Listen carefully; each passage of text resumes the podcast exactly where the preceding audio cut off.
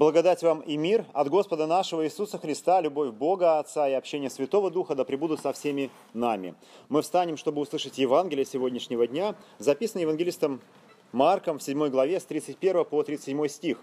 И, о чудо, в вашем сборнике гимнов а, вы можете найти распечатку. Я ничего не путаю?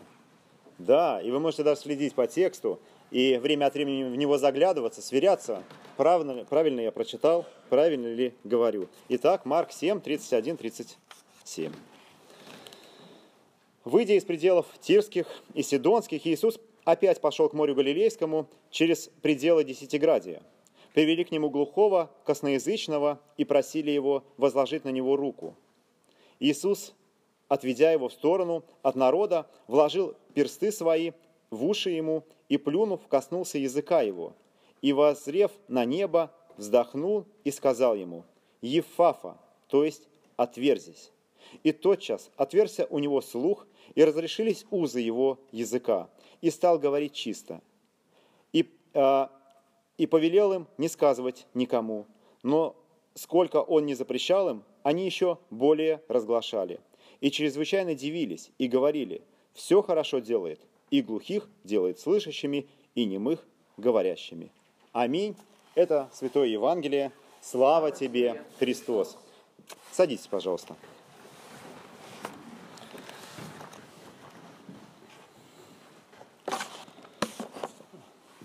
Не так давно я, э, мне рассказали историю, э, она пугающая и страшная.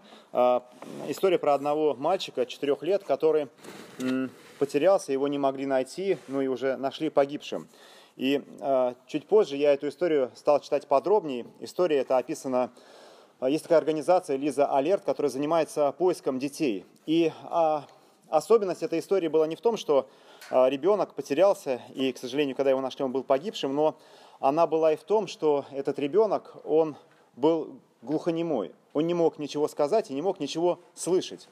И когда его нашли, его нашли а, а, к сожалению, в, э, где-то в яме, в какой-то, где он утонул, но а, он из нее не мог выбраться. И какое-то время он не пробыл. И все это время шли поиски, и, может быть, даже кто-то рядом в это время проходил, и, может быть, если бы он мог слышать, он бы услышал эти шаги, если бы он мог крикнуть а, или дать какой-то а, сигнал, он бы это сделал, но этого не произошло. И ну, от таких историй всегда, конечно, мурашки по коже, и всегда э, очень неприятно. Но мы понимаем, что слух и речь э, это ну, даны нам не, для того, не только для того, чтобы мы, вот у меня тут телефон лежит, проповедь записана, для того, чтобы мы позвонили кому-нибудь, поговорили, ну или просто о чем-то там, э, знаете, э, таком праздном поразмышляли, чтобы музыку в плеере послушали. Но иногда это действительно вопрос жизни и смерти. И вот сегодня я пытался в Википедии отыскать определение, что является слухами, что такое речь. И э, не так просто это было сделать. Ну, в смысле, конечно, просто, много всего в интернете есть, но если суммировать все мои поиски, то э, что такое слух? Э, слух, оказывается, это способность, э, спос, один из способов познать этот мир. Мы действительно этот мир способны слышать. Мы его слышим, и через э, то, как мы его воспринимаем через слух, мы его познаем. И люди, которые не способны слышать, они, к сожалению, э, не имеют вот этого способа познания мира. А речь, она вроде как связана со слухом. Я вот сегодня только что телефон поднимал, и там есть и динамик, который говорит нам в ухо, и микрофон, э, который способен воспринимать нашу речь. И как будто, знаете, телефонная трубка, она вот, ну, состоит вот из таких двух штук, и как будто бы слух и речь это одно и то же. Но речь это все-таки принципиально что-то иное. Конечно, речь, то, что мы говорим, она доносится до чего-то слуха. Вот сейчас я говорю, вы слушаете. Но если слух – это способность познать мир, то речь – это способность этот мир каким-то образом менять, влиять на этот мир. Я прочитаю вам очень знакомые слова. Слова, которым а, евангелист Иоанн начинает свое Евангелие. Вначале было Слово, и Слово было у Бога, и Слово было Бог. Оно было в начале у Бога, все через Него начало быть, и без него ничто не начало быть, что начало быть. В нем была жизнь, и жизнь была свет человеков. И свет во тьме светит, и тьма не объяла его. Мы читаем, что Слово – это суть Бог. И это Слово, оно через него все начинает быть. То есть Господь своим словом, Он творит этот мир. Мы можем себе представить, насколько действительно это могущественное слово. Мы сказали, что речь – это действительно способность этот мир менять. Но Слово Божье, она этот мир не только меняет, она этот мир созидает, создает. Он сказал, и стало так. Мы читаем историю творения, и мы находим, что действительно Бог говорит, и это слово становится, а, а, а, оно меняет, не меняет мир, она, она, его созидает. И более того, мы находим, что слово это не только как инструмент, который создает этот мир, но это сам Бог. И мы находим странную вещь, что слово это является и светом. А свет это вообще что-то другое, это вообще из другой области. Это то, а, что мы способны воспринять зрением даже. Ну, конечно, может быть, а, а, евангелист имел в виду ну, метафорический свет, как то, что нас просвещает, то, что нас меняет, то, что освещает нам путь, делает способным что-то увидеть, узреть. И действительно, через слово это тоже происходит. А что про нас? Как мы используем вот этот великий дар, который нам дал Бог? дар слова. Дар, которым мы действительно способны э, менять, окружа... э, влиять на окружающий нас мир. И, наверное, э, если по-честному посмотреть, не так часто мы этот дар используем с пользой. Мы используем, к сожалению, часто этот дар и для иных целей, э, противоположных. Может быть, мы используем его для того, чтобы кого-то унизить, кого-то оскорбить, уязвить, для того, чтобы донести до кого-то а, какие-то сплетни, которые мы восприняли. И вдруг вот, вот это влияние, которое мы имеем по, по поводу, э, при помощи слова, оно может быть не только положительным, но и отрицательным. И мы на самом деле пример этому находим в самом начале человеческого бытия. В книге «Бытие», э, когда дьявол вот этот дар похищает или он начинает использовать для, для искушения человека. Мы находим, что змей обращается к Еве со словами. И эти слова сеют э, м, сомнения и в итоге э, провоцируют э, к, к греху. Мы видим, что слово, оно действительно способно менять этот мир, но и опасно менять. И особенно сегодня, живя в мире информации – в мире, где ну, действительно средства массовой информации это ну, такое огромное, огромное влияние, которое способно оказать на человека, но ведь это они делают тоже при помощи слова. Всего лишь слово способно из, изменить а, все. Мы в Писании читаем, что а, мы дадим ответ за каждое праздно сказанное слово. То есть действительно слова, они имеют большую роль. Мы читаем, но с другой стороны, опять-таки, мы читаем, что слово а, что этот дар нам не дан, не дан не просто так. В послании к римлянам мы читаем, «Итак, вера от слышания, а слышание от Слова Божьего». Мы находим, что Слово и сегодня способно созидать в наших сердцах то, что называется вера. И Господь это передает нам в руки. Действительно, мы, веруем, потому что мы что-то слышали. Мы веруем, потому что Бог открыл э, наши уши к, к, к, к, к тому, чтобы слышать. И есть такая знаменитая русская поговорка «От избытка сердца говорят уста». Слышали ее? Она тоже в Писании написана, в послании Матфеем. Потому что э, мы находим вот эту связь сердца и связь того, что у нас в устах. Сегодня модно говорить, что Бог внутри меня.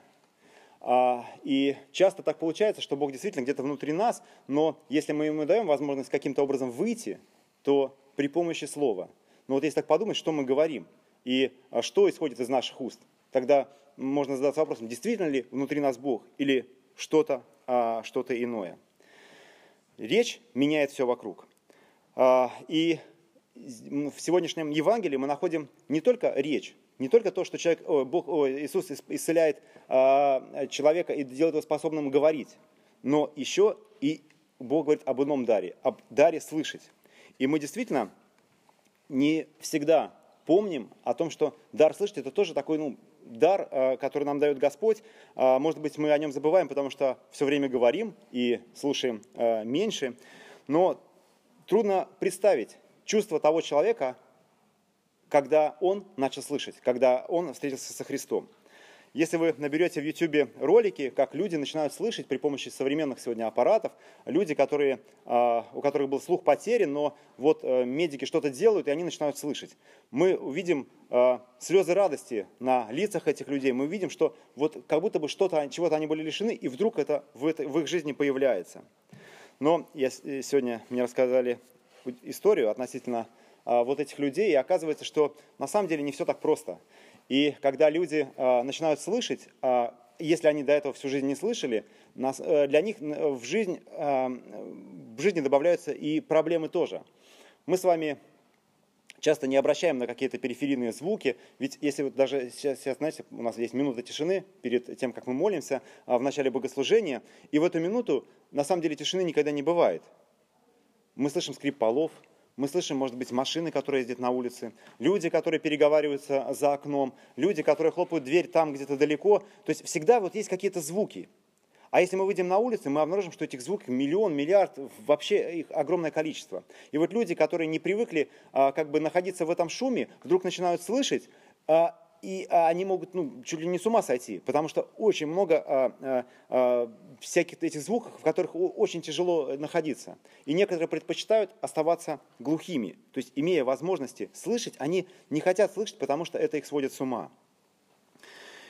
На самом деле, я вот что подумал, что и в нашей жизни так бывает, что мы тоже можем находиться в таком, знаете, а, информационно-духовном шуме и слышать, и слушать все, что угодно, но не то, что нам хочет сказать Господь. Христос часто произносит такую странную фразу, а, которая, написана, ну, которая звучит так. «Кто имеет уши слышать, да слышит». И вот если мы посмотрим вокруг, мы увидим, что ну, подавляющего большинства людей уши все-таки имеются. И подавляющее большинство людей ну, да, физически способны слышать. Но вот Тихон Задонский говорил так, что все имеют уши, но не все имеют уши слышать. То есть, несмотря на то, что мы имеем способность слышать, мы не способны услышать что-то очень важное. И опять-таки сегодня, когда мы способны себя даже оградить информационно, знаете, ну, в какие, поставить себе какие-то рамки, чтобы ничего такого не слышать. А если мы доходим до вещей каких-то духовных, то тоже мы э, часто можем обнаружить, что люди готовы говорить, слушать все, что угодно. О политике, о дорогах, там, о отравлении Навального, все что угодно, но не, не о каких-то духовных вещах. Э, пожалуйста, не надо мне это, вот Бог внутри меня, это вообще, ну, и как будто бы человек сам э, затыкает уши и не хочет слышать. И часто мы тоже становимся такими людьми, затыкая э, и уши, и не хотя слышать. И мы как бы становимся духовно глухими и духовно немыми, в конце концов. Мы как, как будто бы этот четырехлетний мальчик, который э, где-то там находится, далеко, но в то же время которого ищут. И вот в сегодняшнем Евангелии мы как раз находим то, что Господь, Он непрерывно нас ищет. И вот если мы вернемся к тексту, если мы посмотрим на него, мы увидим очень интересные какие-то детали, которые там написаны. Как Господь ищет этого человека, этого бедного человека, который не мог говорить, который не мог слышать. И вот эти поиски, они начинаются чуть раньше. Мы находим а, описание а, мест, куда приходит Христос мы находим какой-то странный топоним Десятиградия. Это восток от, э, от реки Иордан. А, это ну, достаточно продолжительная территория, ну, большая объемная территория, но а, почему это упоминается? И очень интересно, что у вас этого распечатки нету, но вот у меня есть целая Библия.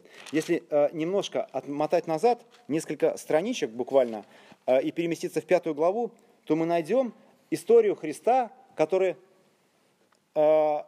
в этих местах исцеляет человека, э, одержимого, злым, э, одержимого бесами. И он этих бесов изгоняет в стадо свиней. Помните эту историю? Они дальше спрыгивают. И вот этот человек, он хочет идти за Христом. И он, тогда Христос ему говорит, не нужно идти за мной, но иди, расскажи своим.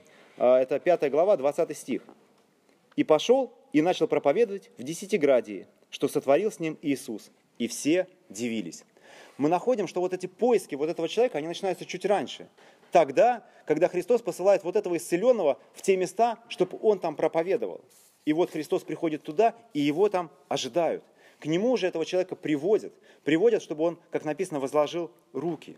И вот если, ну, как бы попытаться найти аналогию, наш путь ко Христу, или, или точнее, путь Христа к нам, он проходит тоже примерно так же.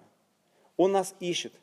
И, может быть, до этого мы что-то слышали, где-то читали, кто-то что-то нам говорил, и в как, наступает какой-то момент, когда мы ну, готовы а, к этой встрече, и нас подводят к Христу. Может быть, это молитвы наших родных и близких, которые ну, позволяют, наконец-таки, вынуть пальцы из наших ушей чтобы, наконец-таки, имея уши, услышать то, что нам хочет сказать Господь. И эти люди, они просят возложить руку на этого больного человека. Видите, они ну, знают, что, что, что Господь должен сделать, но Христос делает что-то очень странное. Он отводит его в сторону, он делает какие-то, что-то кричит, как-то пальцы вкладывает ему в уши, а, а, произносит какое-то заклинание, как будто ефафа, какое-то странное слово. И можно, знаете, ну, как бы попытаться это все выцедить, подумать, что это все очень важно, что вот именно так происходит исцеление, поэтому кто глухой, вот приходите, сейчас мы также будем все точно повторять очень сложно понять, почему это делает Христос. И ну, в тексте об этом не сказано. Но, может быть, действительно, вот какой-то физический контакт этому человеку нужен. Он не способен услышать, хотя Христос произносит слово. Может быть, это для других. Но э, он способен почувствовать тепло рук, которые касаются его уш. Э, и э, это можно сравнить с таинством алтаря. Когда мы тоже подходим к алтарю, и есть такие слова, вот коснулось, это, это коснулось уст твоих. И действительно, Господь как бы соприкасается с нами через таинство алтаря, через таинство, через это таинство мы с Ним встречаемся. И это все делает способным человека слышать и говорить. Всегда мне очень интересно, что он говорит в этот момент. А, мы читаем, что он говорит чисто, но что не написано. Но, тем не менее, для него а, в его жизни происходит что-то важное. И вот наша встреча со Христом, она проходит так же – тоже Господь касается наших ушей, наших уст и делает нас способными не только слышать, но и говорить. А здесь э, имеется в виду то, что и мы способны к благовестию, способны э, вот это слово, которое даровал нам Господь, использовать в том ключе, в котором Господь хотел бы, чтобы мы использовали. Слово, которое рождает веру в других людях. И встреча со Христом делает нас способными и слышать, и говорить. Мир Божий, который превыше всякого разумения соблюдет сердца и помышления вашего во Христе Иисусе. Аминь. Помолимся. Дорогой Отец Небесный, дорогой Господь, мы благодарим Тебя, что Ты ищешь нас. Благодарим, Господь, что Ты отверзаешь наши уши и наши уста, делаешь нас способными слышать Тебя и слышать Слово Твое, делаешь нас способными нести весть о распятым и воскресшем Христе этому миру, сохраняя ее для многих поколений людей. Мы просим, Господи, благослови и помоги нам всегда слышать то, что Ты нам хочешь сказать. И помоги нам использовать свои уста для прославления Тебя. Слава Тебе за все и хвала. Отец, Сын и Святой Дух. Аминь.